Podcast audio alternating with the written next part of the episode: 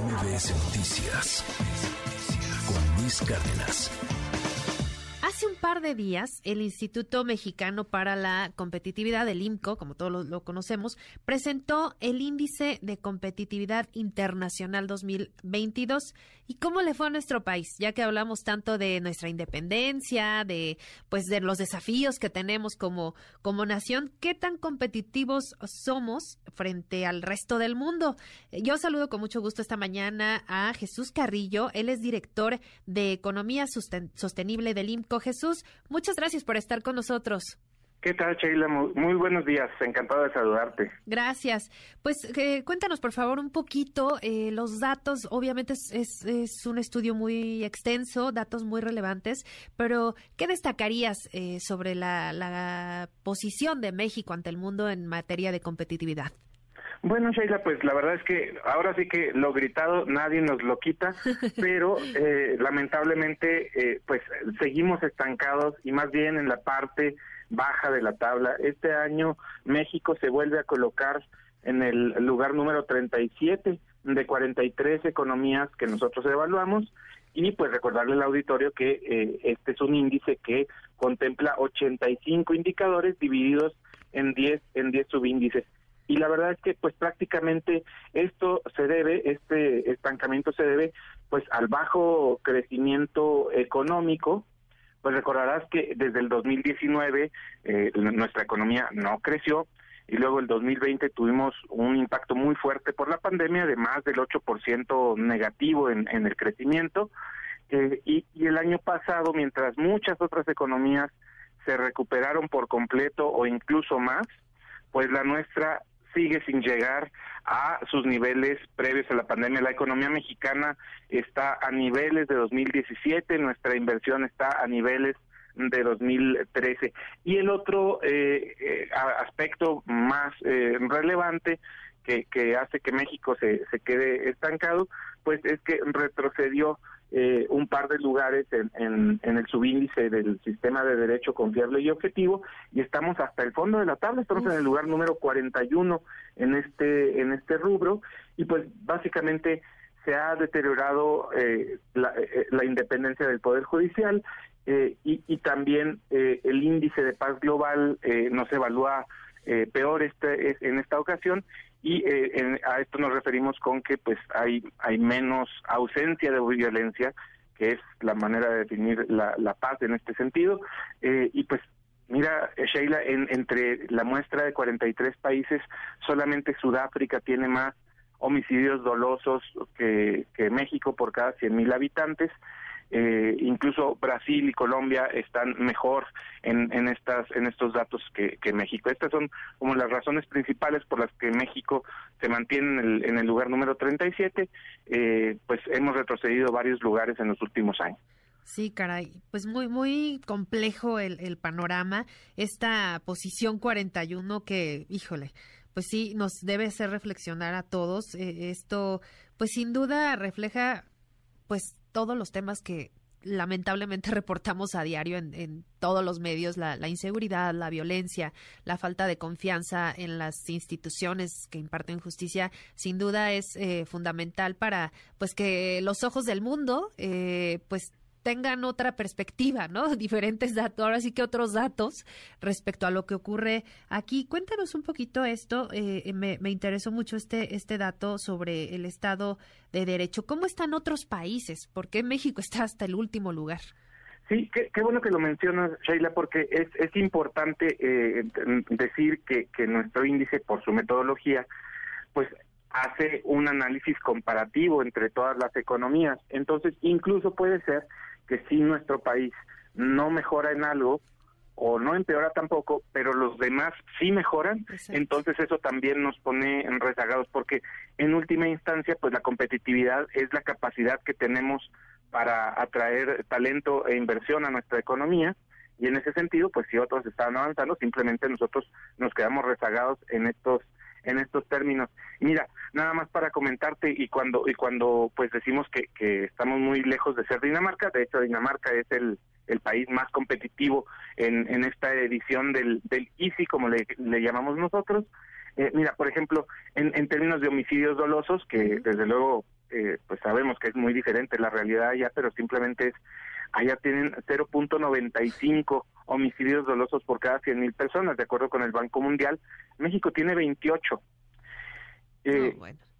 Sí, digamos, es Panamá tiene... digo, sabemos que es Dinamarca, ¿no? Sí, digamos, este, sabemos que es Dinamarca, pero... pero, mira, nada más para, para, digo, para quizá compararlo en la, en la región, Argentina tiene 5.35, eh, Colombia tiene 22 y digamos Colombia no no ha tenido digamos un proceso pacífico en las últimas décadas que digamos no entonces eh, e, en este sentido pues sí, sí es complicado.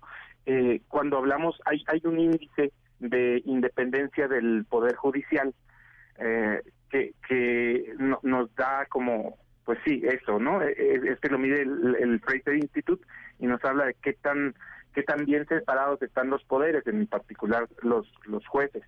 Y entonces, eh, el, el, índice en, en países como Dinamarca está en 8.55, en España está en 7.03, es un índice que va del 1 al 10, México está en 4.72. Eh, Malasia, que también digamos son es un país con problemas en Estado de Derecho, eh, tiene un índice de 6.32. En, en fin, lo que quiero decir es, ah, digamos, hay mucho todavía que avanzar en, en este sentido, en, la protección que tenemos o que podemos sentir. Igual, por ejemplo, México, Sheila, es el es el país en el que menos confianza se tiene en la en la policía de los 43. Eh, es, es un país que, que verdaderamente tiene problemas para eh, pues eh, para, tener una buena concepción social del orden, del derecho, y entonces, ¿esto qué es lo que provoca?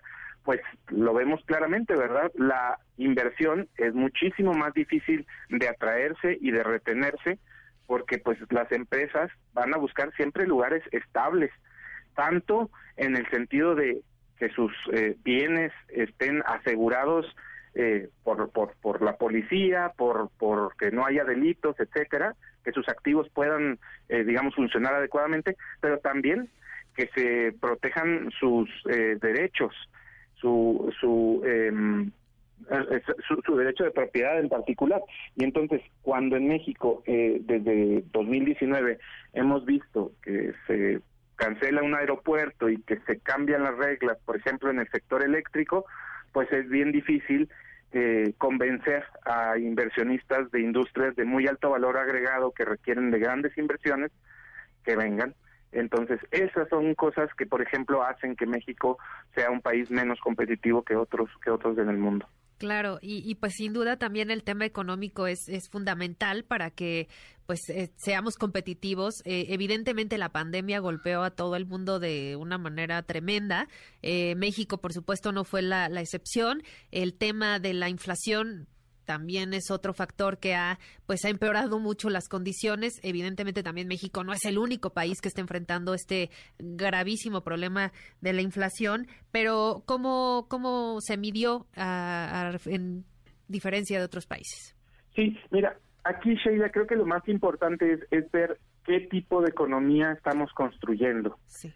La, la verdad es que para que un país sea competitivo, mm, sus trabajadores tienen que ser más productivos, eh, las industrias a las que se dedica ese país tienen que ser más productivas también. Y en ese sentido, pues México se ha ido eh, quedando a la saga otra vez.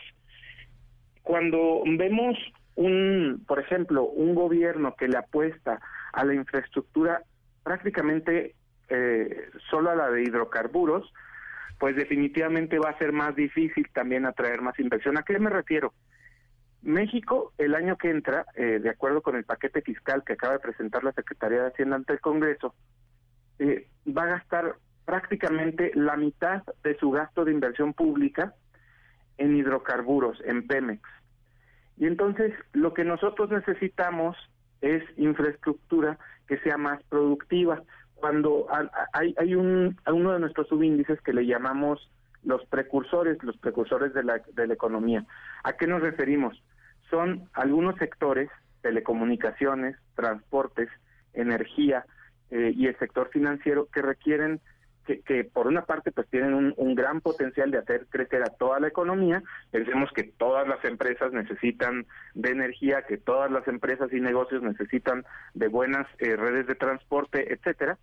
Y entonces, eh, si el gobierno no invierte, por ejemplo, en redes de transmisión eléctrica, nadie más puede hacerlo porque este es un monopolio legal del Estado si el gobierno no promueve que haya más infraestructura de gas natural, más ductos que conecten hacia el sur sureste del país, pues tampoco va a haber más industrias de valor agregado que puedan irse a colocar en esos en esos lugares. Si no tenemos buenas aduanas, si los aeropuertos eh, se van deteriorando, si las carreteras están, eh, digamos, pues sin suficiente mantenimiento, toda esta es inversión que realmente sería más productiva que simplemente están tan dedicados a extraer petróleo. Una economía basada en la extracción de recursos no puede ser competitiva. Si necesita ir transformándola, porque finalmente, como te decía hace unos momentos, la gente, las personas, somos los que hacemos competitiva a una economía. Y bueno, también hay que decirlo, algún avance hubo, ¿no? También destacar, aunque sea un par. Sí, sí, sí, desde luego. Eh, mira, hay, hay, hay algo que afortunadamente eh, se empieza a recuperar en, en el país. Hay uno de nuestros subíndices que le llamo, que le llamamos una sociedad incluyente, preparada y sana, y en este sentido, pues México avanzó algunas, eh, avanzó tres posiciones en este, porque pues también se mejoró en la cobertura de vacunación y también se disminuyó eh, ligeramente también la brecha de género, la brecha salarial entre hombres entre hombres y mujeres. Entonces esto es importante y también algo que pues es el motor de la economía mexicana.